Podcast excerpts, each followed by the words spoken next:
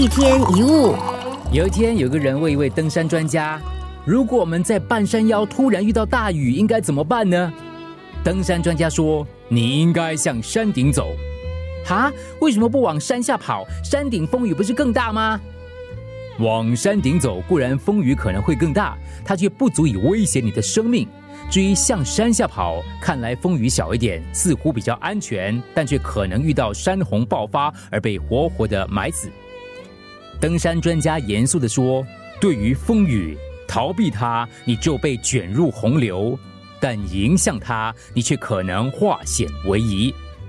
我们躲避我们害怕的事，因为我们认为如果面对他们会有悲惨的结果。”但是，真正悲惨的结果是来自于我们逃避必须面对的事。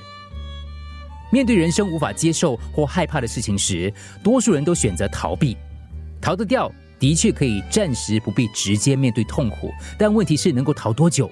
你终究还是要面对，因为即使你逃离了，原来的问题还是在原地等着你，不是吗？你逃避面对课业问题、亲子问题、感情问题、健康问题、工作问题、人生问题，然后呢？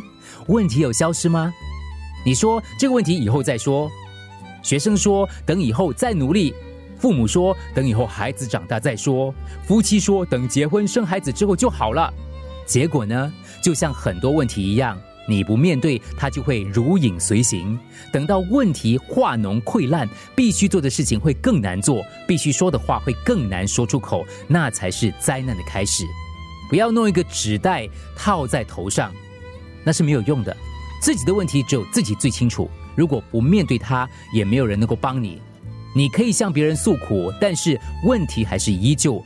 无论如何，都请如实的面对。迎风向前是唯一的方法。想解决你目前的问题，就要勇敢的面对，下决心面对，就好像站在浪头，才能够乘风破浪。一天一物。